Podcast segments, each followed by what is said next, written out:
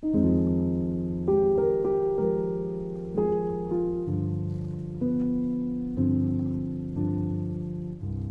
Hooks falleció hace poco, en diciembre del 2021. Fue una pensadora muy importante para muchas, muchísimas de nosotras, y así como nuestra invitada de hoy la conoció por memes, muchas otras personas la conocieron por su charla con la actriz Laverne Cox de la serie Orange is the New Black.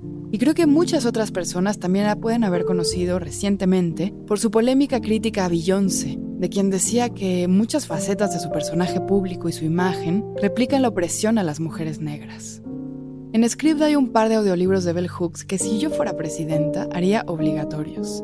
Uno de ellos es Educar para transgredir. Es un título que me parece muy importante por un montón de razones. Una de ellas es que, aunque no tengamos hijos, todos somos educadores y educandos, como amigos, como tíos, vecinos, empleados, colegas, jefes, etc.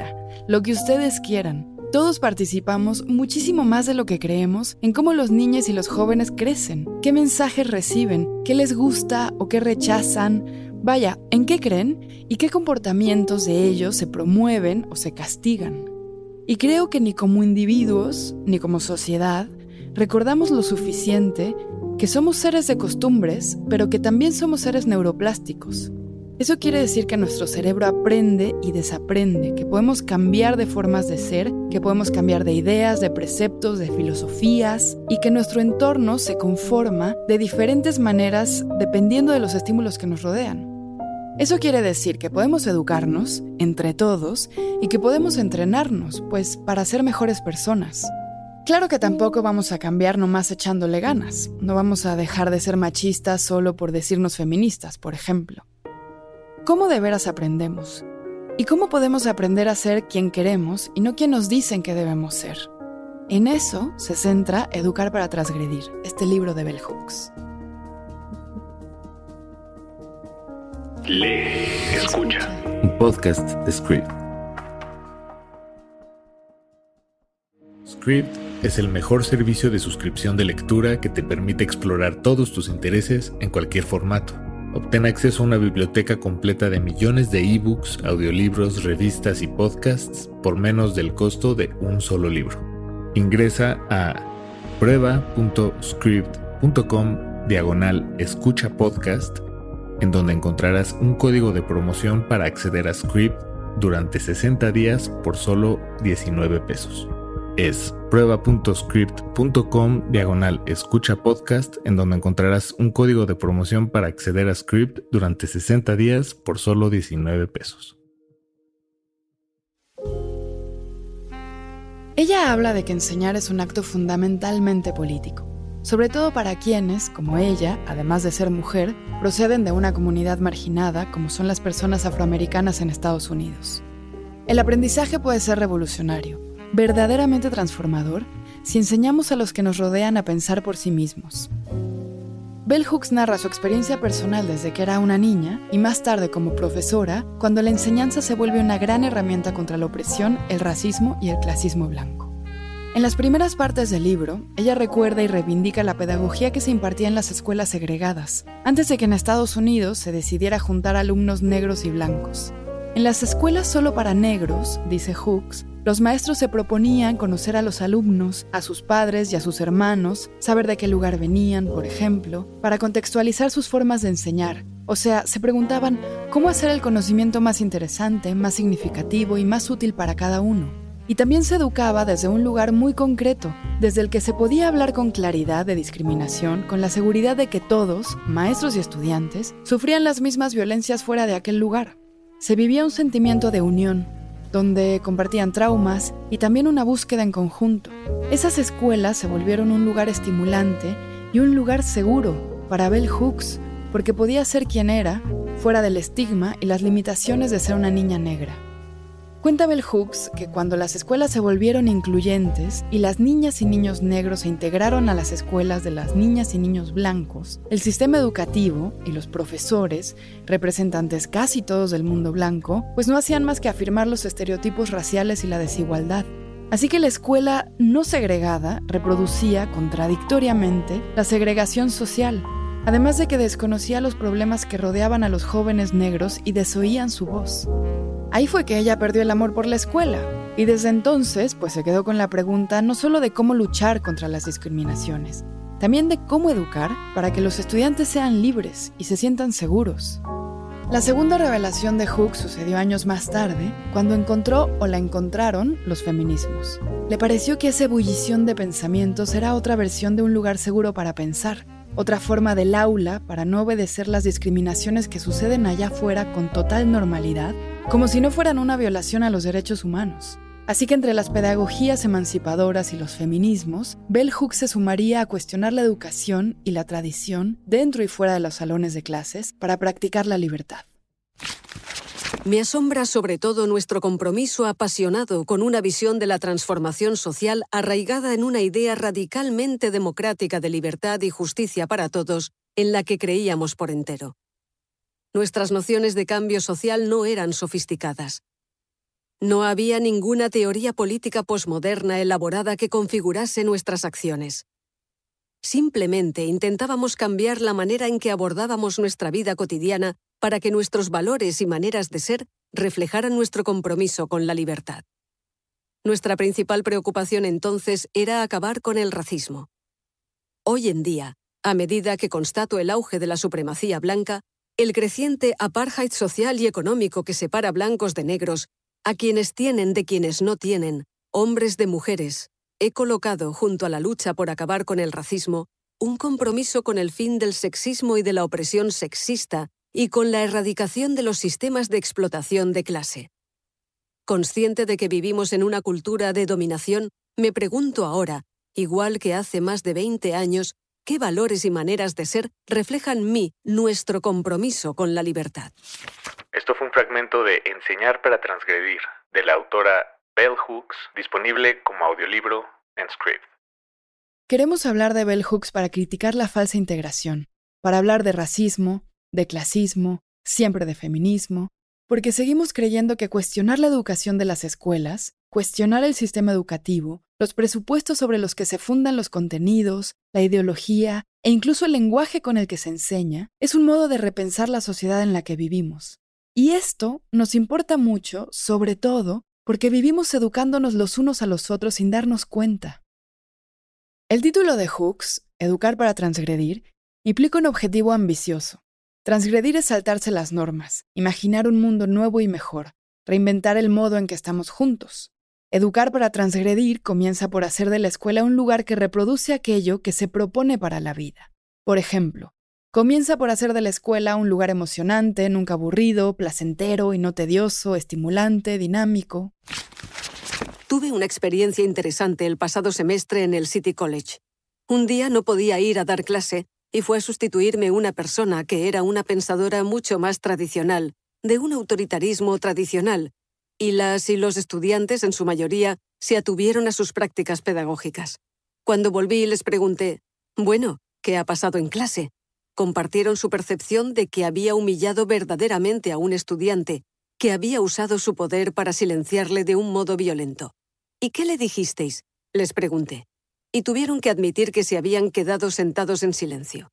Estas confesiones me hicieron ver cuán profundamente enraizada está la percepción estudiantil de que los profesores pueden y deben ser dictadores.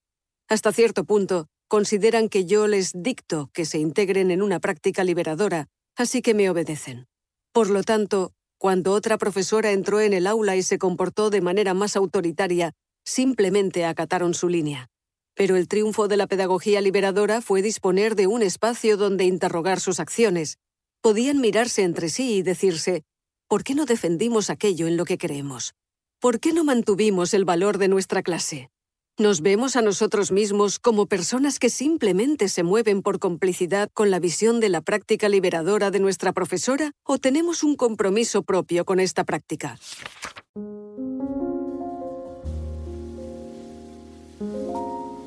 La diversión es muy transgresora, mucho más si es una diversión con contenido y que reconozca la diferencia. Para Hooks es importantísimo este esfuerzo colectivo por la integración, capaz de cambiar y de adaptarse a las particularidades de cada estudiante, o que cada estudiante pueda hacer suyo el proceso de aprendizaje, De algún modo, que cada estudiante se convierta en maestro y viceversa, que el maestro también se vuelva estudiante, conociendo, escuchando y estimulando las ganas de aprender y entendiendo que él no es el único responsable de la dinámica en el aula. Muchas de las ideas de Hooks vienen de uno de los pedagogos y activistas y pensadores más importantes del siglo XX, creo yo, yo lo admiro muchísimo porque haber entendido su apuesta siendo yo adolescente cambió bastante mi lectura sobre la sociedad y sobre lo que es la libertad, debo decir. Él es el brasileño Paulo Freire, a quien Bell Hooks conoció. Es el creador de la pedagogía del oprimido, que recoge muchas de estas ideas en contra de un sistema educativo que él denominaba bancario. Es cuando un profesor, estoy segura de que conocen esta dinámica, cuando un profesor deposita el conocimiento como si se tratase de un banco en los alumnos. Entonces los alumnos solo tienen que asistir pasivamente a esta transferencia, solo tienen que consumir información, memorizarla y replicarla y no pueden cuestionarla. Aunque este es un método ya muy viejo, creo que sigue siendo el que reina en las escuelas y en muchas casas y en muchos gobiernos. Levante la mano si no, quien fue una escuela en la que tuvo que repetir automáticamente lo que decía el profesor en el examen. A Hooks también le inspiraron algunas herramientas del budismo, como la contemplación y con la contemplación el ritmo desacelerado. Si el mundo cambia en la medida en que lo conforman individuos y comunidades diferentes que se proponen conscientemente actuar de otro modo, lo cual lleva muchos intentos, pruebas, errores, desaprendizajes, aprendizajes, ires y venires, y si uno actúa con una perspectiva amplia y holística que une mente, cuerpo y espíritu, no puede pretender ver cambios inmediatos. En definitiva, enseñar para transgredir no solo piensa en cómo se desarrollan las clases, sino en cómo nos desarrollamos en el mundo, y para ello las clases son todo un laboratorio donde se experimenta y se forman esas nuevas conductas. Si los profes aprenden que los alumnos son seres complejos e integrales, si nos escuchamos entre todos, más allá de las diferencias o desde nuestras diferencias, con nuestras diferencias, si los invitamos a compartir y nosotros también compartimos, es decir, que damos el ejemplo, como madres, padres, hijos, empleados, empleadores, como lo que ustedes quieran, entenderemos que nuestra misión no es competir, ni ganar, ni llegar primero, ni triunfar sobre los otros, sino generar lugares de aprendizaje mutuo y diálogo horizontal. ¿Cómo nos presentamos frente a los otros? ¿Queremos demostrar quiénes somos? ¿O queremos comprobarnos que esas personas pueden hacernos reflexionar? ¿Nos presentamos con autoridad o con curiosidad? Pero esto que estoy diciendo es realmente muy complejo, yo lo sé, porque todo nos dispone a querer ganar, a querer ser mejores que el de al lado. Tenemos una necesidad y siempre me he preguntado si es una necesidad inherente o no, una necesidad de estatus, que no es más que una demostración de poder. Las posibilidades de un diálogo constructivo quedan minadas. Aunque las y los estudiantes entren en el aula democrática creyendo que tienen derecho a la libre expresión, la mayoría no se sienten cómodos ejerciendo este derecho, en particular si supone que tienen que expresar pensamientos, ideas, sentimientos a contracorriente que están mal vistos. Este proceso de censura constituye solo una de las maneras por las cuales los valores burgueses sobredeterminan el comportamiento social en el aula y minan el intercambio democrático de ideas. ¿No sabes qué leer o qué escuchar? Script es una excelente herramienta para descubrir tu próxima gran lectura. Ingresa desde tu teléfono, tableta o computadora a las recomendaciones personalizadas y curadurías por expertos que se adecúan a tus propios gustos. Ingresa a prueba.script.com diagonal escucha podcast, en donde encontrarás un código de promoción para acceder a Script durante 60 días por solo 19 pesos. Es prueba.script.com diagonal escucha podcast para acceder a Script durante 60 días por solo 19 pesos. Nuestra invitada de hoy tiene muchos seguidores en redes sociales por las que considero que son las mejores razones. Habla constantemente de machismo, de racismo, de gordofobia, lo cual puede parecer sencillo, pero aunque son temas cada vez más abiertos, son más complejos y más polémicos. Y por eso necesitamos a personas como ella que no tengan reparo en decir directamente lo que piensan. Pensamos en ella para este programa porque estábamos buscando a una mujer a quien Bell Hooks, la autora en la que nos enfocaremos hoy, hubiera inspirado. Nuestra invitada, Andrea Oshun, más conocida como Brown Sugar, conoció las ideas de Bell Hooks de un modo muy diferente al mío, no porque le prestaran un libro o porque viera un documental sobre la revolución de las mujeres negras, sino por un Tumblr, con memes que combinaban frases de Bell Hooks con escenas de la serie de los 90, Salvados por la Campana, que en inglés se llamaba Saved by the Bell. El Tumblr ahora está en Instagram y es famosísimo, y se llama Saved by the Bell Hooks. Ahora lo sigo y lo amo y entiendo perfectamente por qué a Andrea le emocionaron estas ideas. Es curioso, y creo que no es coincidencia, que a alguien se le ocurriera hacer memes y memes de una serie de televisión para compartir las ideas de Bell Hooks, porque hay algo muy de Bell Hooks con la cultura popular y sobre todo con discutir problemas fundamentales, como el feminismo de las mujeres negras, en los términos de una sitcom. También, el humor es muy importante en sus ideas y en sus modos de hablar de estas. Dice que no puede haber revolución sin humor, porque es necesario para crear comunidad. Y gran parte de la apuesta de Bell Hooks es quitarle, por decirlo de alguna manera, ese pensamiento intelectual y revolucionario a las élites que se dicen progresistas para llevarlo a gente como yo, quizá como ustedes, que no hablamos la lengua excluyente de la academia y las conferencias, y que vemos Batman y escuchamos a Rosalía, y no solo tenemos la misma capacidad crítica, sino que también creemos que las ideas transforman a las personas. En la educación liberadora no hay resultados inmediatos y no hay resultados seguros. Es una búsqueda a veces invisible, pero quizás la única verdaderamente revolucionaria, y de ahí que la figura de Hooks deba inspirar nuevas voces que tomen su testigo y también la cuestionen y continúen pensando y actuando. Como nuestra invitada, Andrea Oshun. Realmente, pues yo em, inicié en el movimiento social de mujeres cuando era una adolescente en una ciudad como Medellín siendo una niña que vivía pues en un barrio popular con todas las problemáticas de los barrios populares. Eh, entonces, pues em, me, me crié ahí, ahí aprendí muchísimas cosas, ahí me formé y luego empecé a trabajar en territorio como educadora. En ese momento compartía muchas experiencias sobre territorio y eso pues creo que a varias personas les llamaba la atención, pues porque creo que mucha gente que está en el Internet no tiene necesariamente esa experiencia de experimentar lo que es trabajar en campo a eh, lo que pasa en el Internet. Luego yo me voy de Twitter pues por las mismas dinámicas de Twitter, ¿cierto?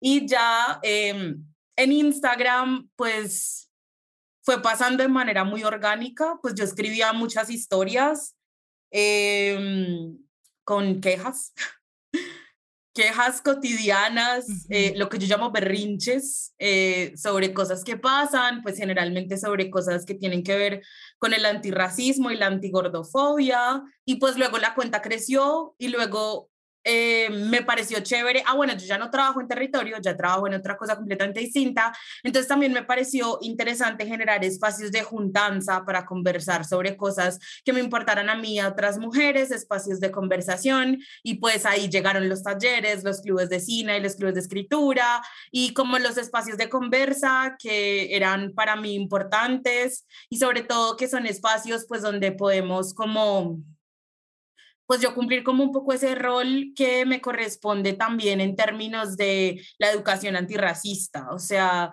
yo creo que hay una urgencia y una necesidad y si no tenemos como la disposición de... Mm, eso no quiere decir que todas las personas tengan que hacerlo, pero yo sí siento un llamado pues importante y fundamental a la educación antirracista, entonces pues ahí estoy cumpliendo como ese compromiso. Me gusta mucho, considero mi cuenta de Instagram un espacio seguro para mí y otras mujeres gordas, negras que estamos en ese espacio. Entonces, pues lo cuido mucho, por eso soy de muchos límites, mm, de muchas formas, de diversas formas, pero sí cuido mucho que el espacio sea seguro, pues porque el Internet es un poco hostil, sobre todo con los cuerpos históricamente oprimidos, entonces, pues va por ahí y sigue en construcción. Es muy chévere. Me encanta y me encanta que digas la palabra juntanza, que nunca lo había escuchado y que es importante en lo que quiero conversar contigo porque después de preguntarte cómo fue que llegaste a Bell Hooks o cómo llegó Bell Hooks a tu vida, no sé cómo haya sido ese encuentro, me gustaría hablar de lo colectivo y lo comunitario. Y juntanza es una muy bonita palabra para hablar de esas dinámicas. Cuéntame un poquito cómo leíste por primera vez a Bell Hooks o si te la encontraste en el camino de la educación o del antirracismo o del feminismo o de todas, si te lo recomendó una amiga, una maestra, una madre, una bibliotecaria? ¿Cómo fue? Ah, bueno, yo eh, estaba muy interesada en leer escritoras negras porque como les contaba ahorita, eh, transitando el movimiento social de mujeres de mi ciudad, pues es un movimiento principalmente blanco, donde sí hay muchas experiencias educativas que se tejen en la colectiva, pero obviamente está la teoría de por medio y la teoría que se lee es la de las señoras blancas. Qué bueno, tiene sus cosas. Entonces, pues yo estaba muy interesada en leer lo que otros cuerpos, sobre todo cuerpos donde yo estuviera donde yo estuviera presente, ¿no? Donde mi cuerpo fuera narrado, analizado sin ser un objeto de estudio.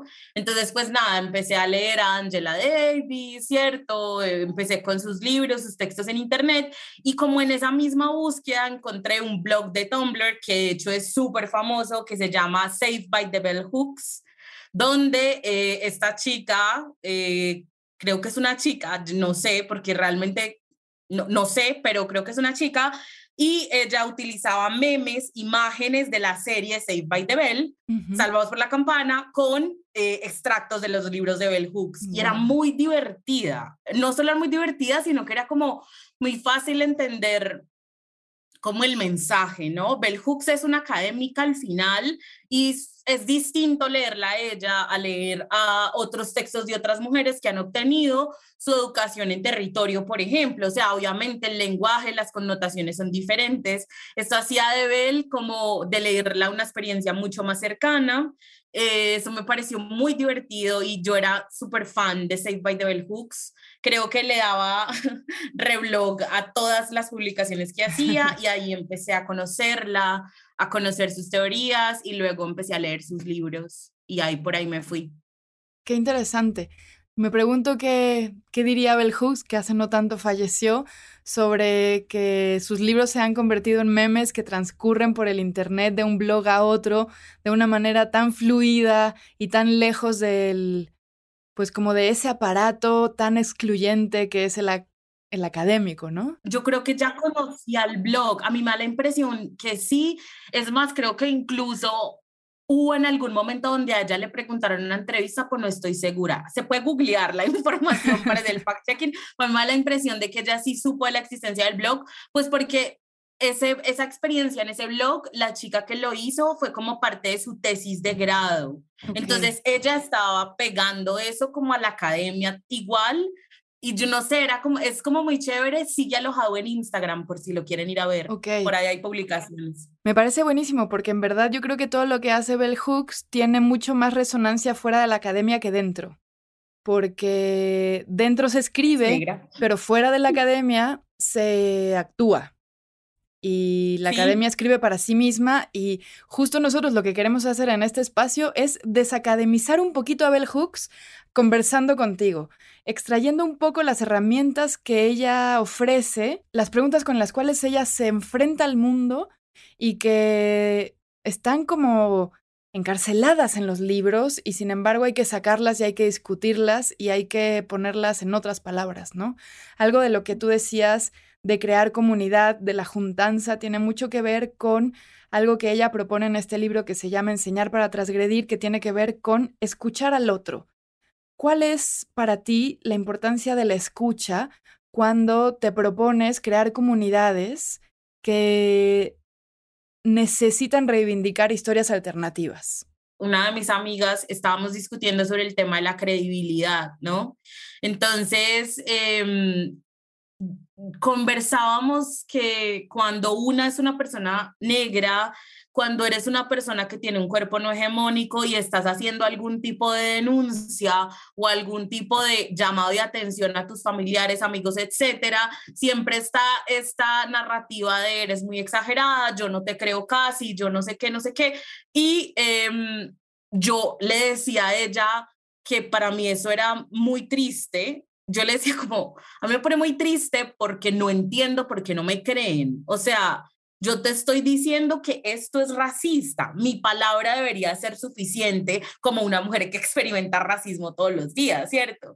Entonces, eh, un poco hablábamos de eso y es que no hay como una escucha activa del mensaje. Y creo que también es lo que plantea Bell Hooks cuando habla del tema y es que la escucha es un proceso activo. O sea, no es un asunto pasivo, no es algo que yo me quedo ahí y simplemente hay un eco de información y yo pues no hago nada con él. O sea, es un proceso activo, no se limita a que yo esté ahí mm, experimentando la voz, sino que yo tengo que actuar después de escuchar.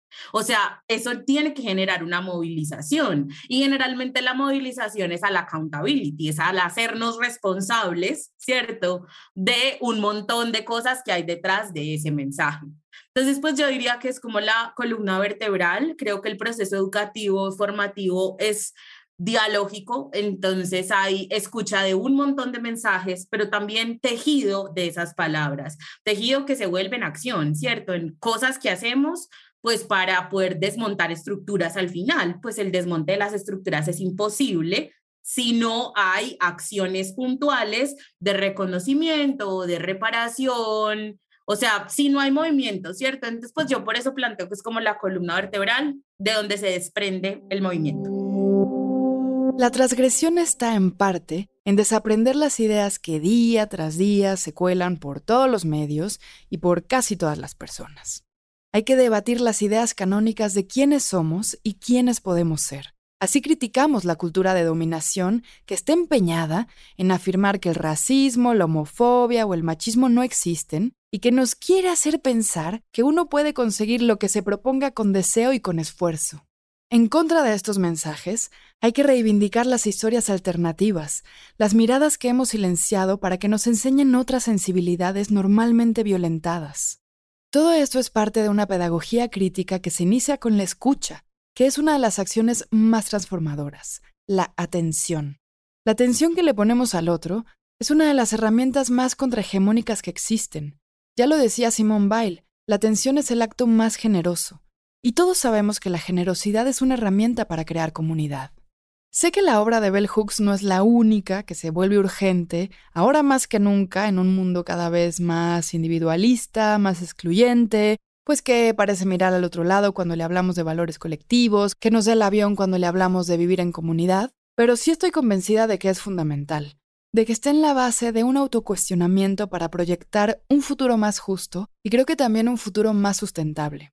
Y todo parte, de una educación en las familias, pero también en las calles, en las aulas, donde nos comprometamos a cuestionar los sesgos, los prejuicios, los intereses que no permiten ciertos cambios necesarios, porque para mí, la verdad es que lo que dice Bell Hooks es una gran contranarrativa contra la autoridad en general. Yo propongo tres cosas. Primero es el reconocimiento eh, de nuestro rol dentro del sistema, ¿cierto? Pues todos lo ocupamos. Todos somos personas que nos atraviesan las opresiones, pero que al tiempo oprimimos a otros cuerpos. O sea, no hay esta narrativa de yo soy una víctima perpetua y todo me pasa y todo lo malo, no, no, es, es, no, no, es, no es real, pues, o sea, todos ocupamos un rol y tenemos diferentes ejercicios de poder y nos atraviesan diferentes tipos de opresiones. Entonces, yo propongo partir por reconocer eso, ¿cierto? Segundo, por el accountability o la responsabilidad de cara a ese rol que yo ocupo dentro del sistema, cuáles son mis responsabilidades puntuales. Si yo tengo, estoy llamada a hacer advocacy, si estoy llamada a poner el cuerpo, si estoy llamada a poner a disponer mi, plata, mi plataforma, o sea, a qué estoy llamada y cuáles son mis responsabilidades.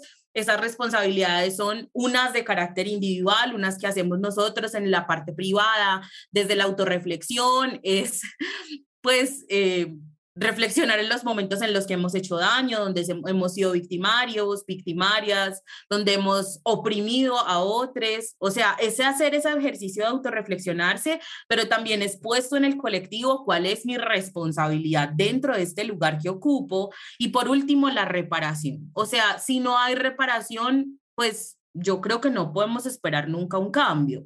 Hay algunas autoras, como por ejemplo Erika Hart, que ella siempre dice que las reparaciones están a cargo del Estado. Y si lo ponemos en perspectiva de colonial, hay una forma de reparar muy clara y es el retorno de la tierra, ¿cierto? Sin embargo, mm, yo, inspirada también en otras mujeres negras que han escrito y hablado sobre eso, yo sí considero que hay reparaciones a nivel individual porque pues la realidad es que muchas personas que vienen de estos linajes donde ha habido poder histórico o que han construido su poder y su riqueza, pues ocupan un lugar y un rol dentro del sistema que trae unas responsabilidades y que les está llamando a la reparación. Entonces, hay que meterse la mano al drill, al bolsillo y cooperar hay que hacer advocacy, hay que movilizar sus propias plataformas, hay que hacer un montón de cosas, pero hay que hacerlas.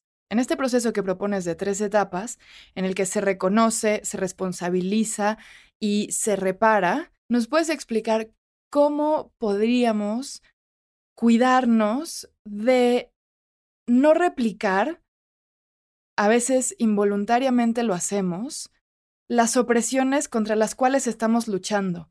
hay una parte en donde creo que parece haber puntos ciegos, en donde estamos queriendo ser antirracistas y estamos queriendo ser feministas y estamos queriendo ser anticlasistas y no volver a discriminar y sin embargo no nos damos cuenta y a lo mejor estamos siendo racistas con quien no pensábamos que lo estábamos siendo o estábamos oprimiendo a otra mujer en la misma lucha por la por las mujeres yo creo que eso hace parte del reconocimiento. Em, lo que pasa es que esa etapa que yo considero una etapa de educación y reflexión es muy complicada, porque ninguno de nosotros ni de nosotras se quiere dar cuenta que es un victimario.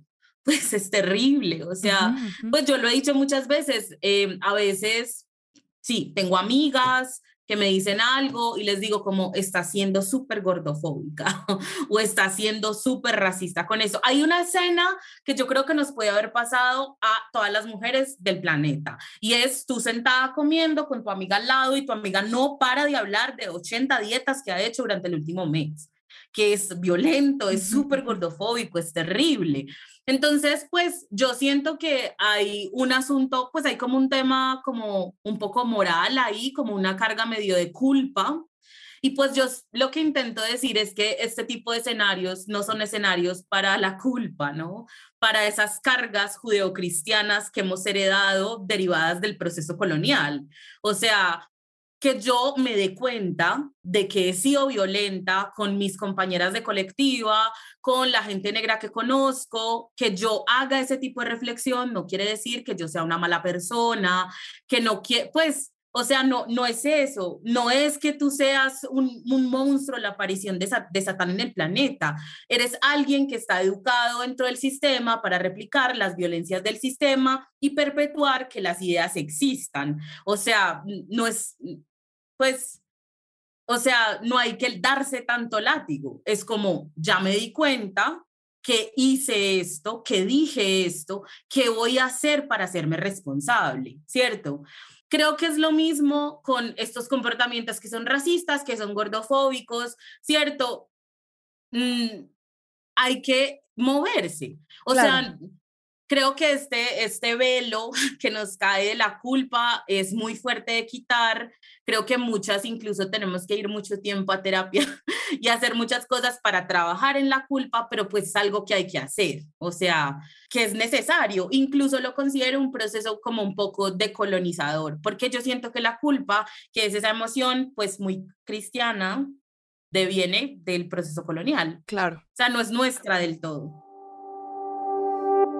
Hay otros audiolibros de Bell Hooks en Script, uno de ellos es Respondona, Pensamiento Feminista, Pensamiento Negro, que me interesa mucho porque es un libro en el que reflexiona, a partir de su propia vida, sobre lo público y lo privado, y especialmente sobre aquello que a las personas negras les han dicho que no deberían decir, y con lo cual muchas otras personas nos podemos identificar.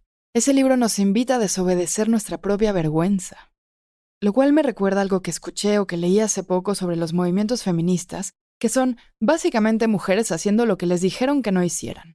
Y en este libro, para mí fue muy curioso descubrir lo temerosa que fue Bell Hooks, imagínense, alguien como Bell Hooks, de revelar sus pensamientos íntimos y cómo siguió escribiendo a pesar de sentir que estaba traicionando una cultura del silencio, que la iba a juzgar de loca, de incómoda, de respondona, como dice el título del libro. Y la verdad es que me anima mucho pensar que ni para ella, que escribió y escribió, fue fácil. En algún momento del libro dice, si quería experimentar el discurso desafiante, debía sacrificar la seguridad y la cordura. De hecho, Bell Hooks se cambió el nombre para poder escribir desde un lugar más libre, y su nombre, Bell Hooks, está escrito en minúsculas porque no quería la autoridad de las letras mayúsculas. Hablar es un acto de resistencia contra la dominación, y en este libro habla de ese largo proceso de encontrar su voz, lo cual, dice ella, que si ustedes piensan que es un cliché, están equivocados porque es un proceso político, es un proceso de liberación. ¿Por qué? Porque hay que tomar la experiencia propia como válida. Y muchos de nosotros vamos por la vida pensando que nuestra experiencia no es tan importante. Es verdad. Y pensar lo contrario es solo el principio. A riesgo de que siempre se pueda convertir en una moda y un bien de consumo para los dominantes, o sea, para la supremacía blanca. Lo cual, dice Bell Hooks, puede pasar, sobre todo si se habla con miedo.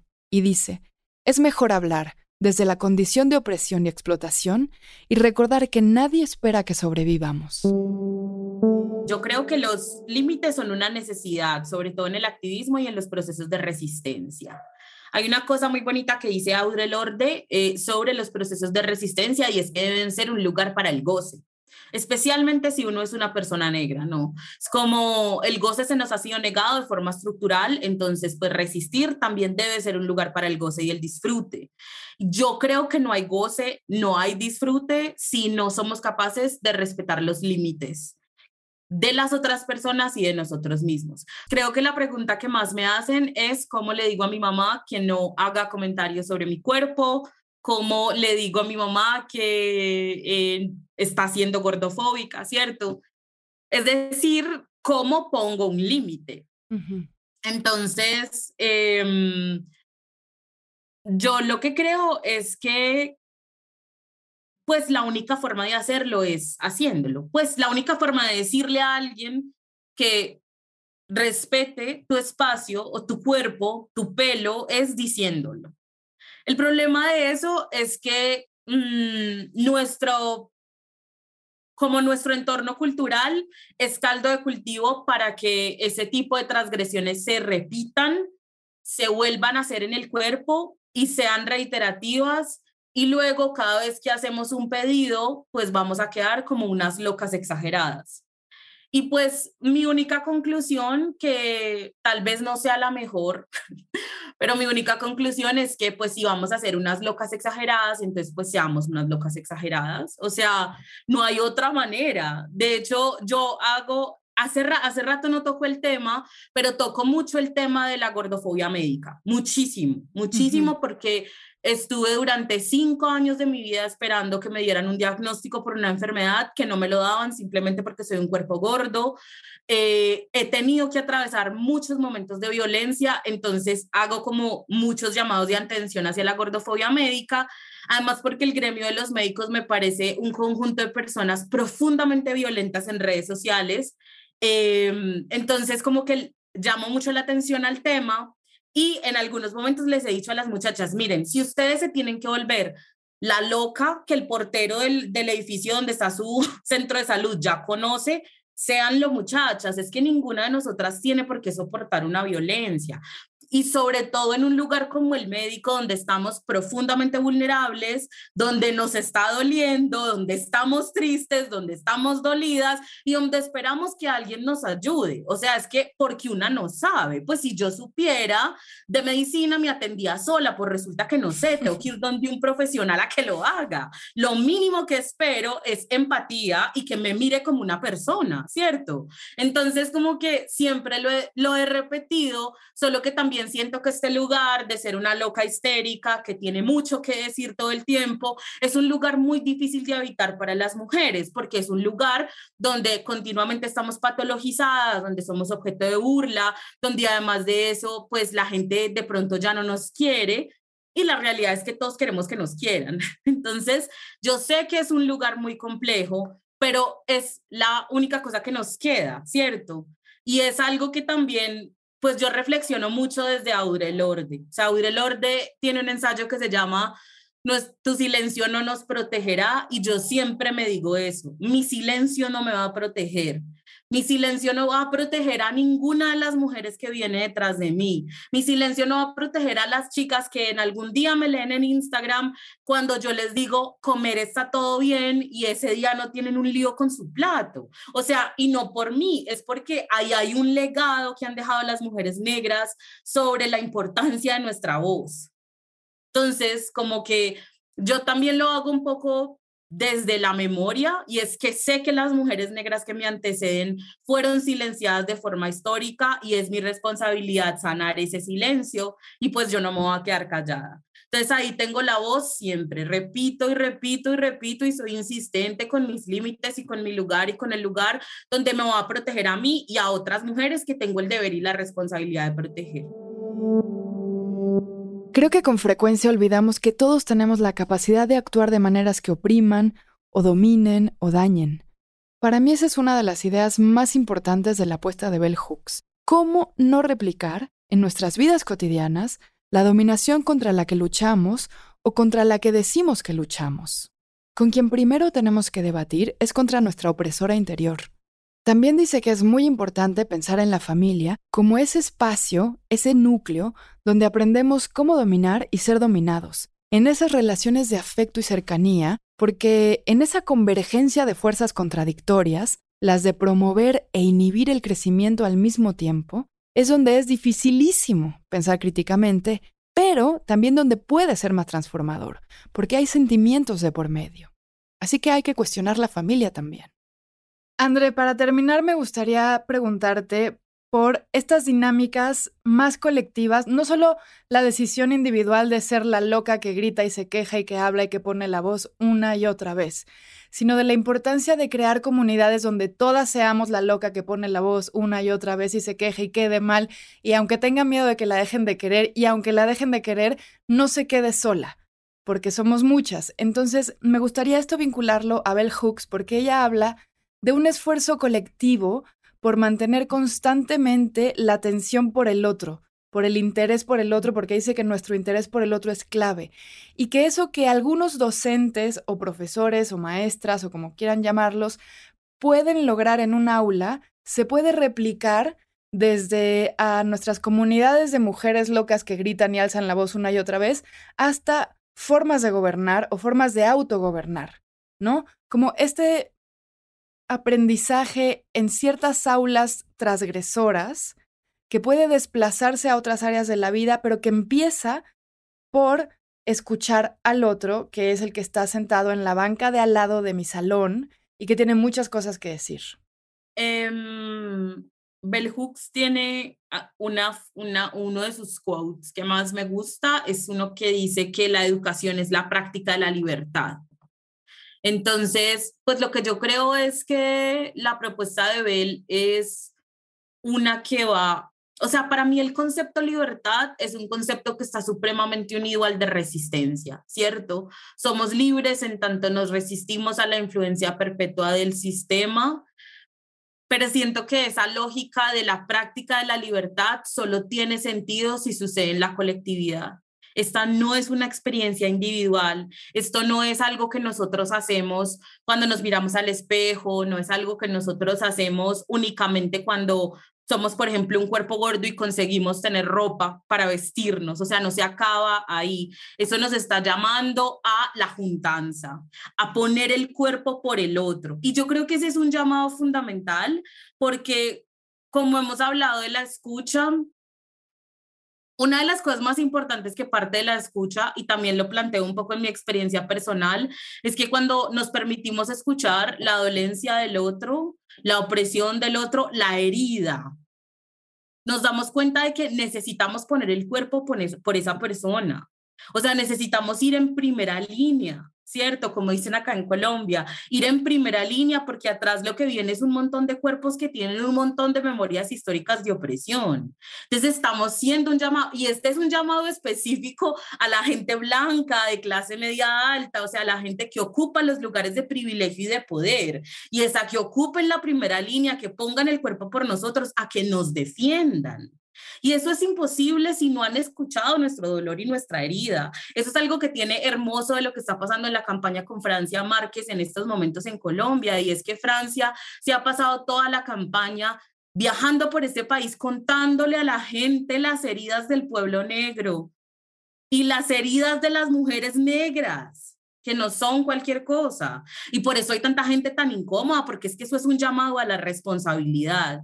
Si no hay este proceso, si no hay esta, estas ganas de hacerse responsable, de poner el cuerpo, de ir al colectivo y decir, ven, yo te cargo si estás cansado, yo te alimento si tienes hambre, yo te curo si estás enfermo, yo estoy acá para acompañarte y para que nos apoyemos y vayamos juntos. Si no existe este proceso, no hay desmonte de estructuras y tampoco es, es imposible la Pues porque no alcanzamos a vernos como humanos.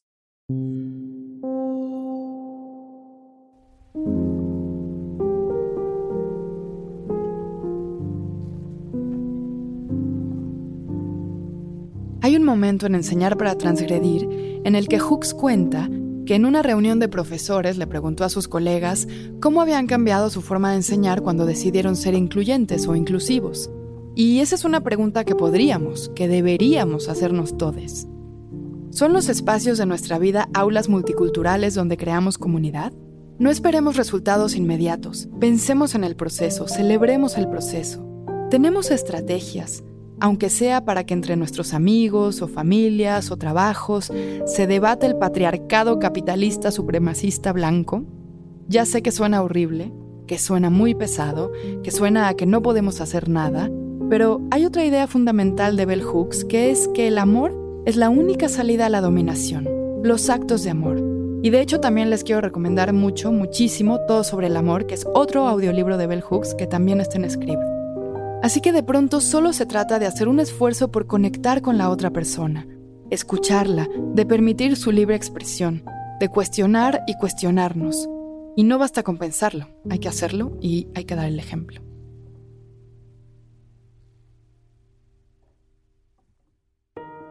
Lee, escucha. Es un podcast de Script y Sonoro. Si te interesaron algunos de los títulos mencionados en este episodio, como Enseñar para transgredir, de la autora Bell Hooks, ve a script.com o descarga la aplicación de Script para escuchar ese y muchos otros títulos en su versión audiolibro. Guión y conducción por Elvira Lisiaga. Javier Aceves en la producción ejecutiva por parte de Script. Producción, Paco de Pablo y Mitzi Hernández. Montaje y diseño sonoro a cargo de Alex de Winter. Supervisión de postproducción, Israel Pérez.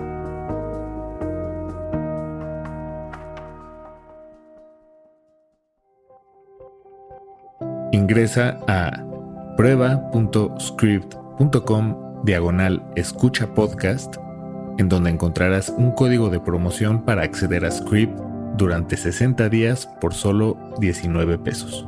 Es prueba.script.com diagonal escucha podcast en donde encontrarás un código de promoción para acceder a Script durante 60 días por solo 19 pesos. It is Ryan here and I have a question for you. What do you do when you win? Like are you a fist pumper? A woohooer, a hand clapper, a high fiver. I kind of like the high five, but if you want to hone in on those winning moves, check out Chumba Casino. At ChumbaCasino.com, choose from hundreds of social casino style games for your chance to redeem serious cash prizes. There are new game releases weekly, plus free daily bonuses. So don't wait. Start having the most fun ever at ChumbaCasino.com. No purchase necessary. VGW. Void were prohibited by law. See terms and conditions. 18 plus.